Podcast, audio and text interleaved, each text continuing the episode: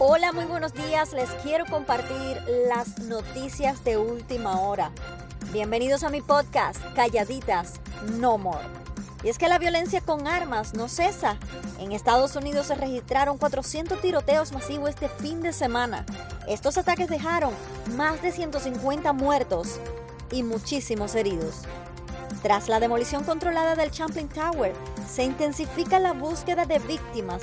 La cifra de fallecidos subió este lunes a 28 tras hallar cuatro cadáveres más. Detectan brote de COVID-19 entre rescatistas del edificio colapsado. Las autoridades consideraron esta situación como otro desafío de los tantos enfrentados. Yo soy Ladis Expósito y los espero en un próximo episodio.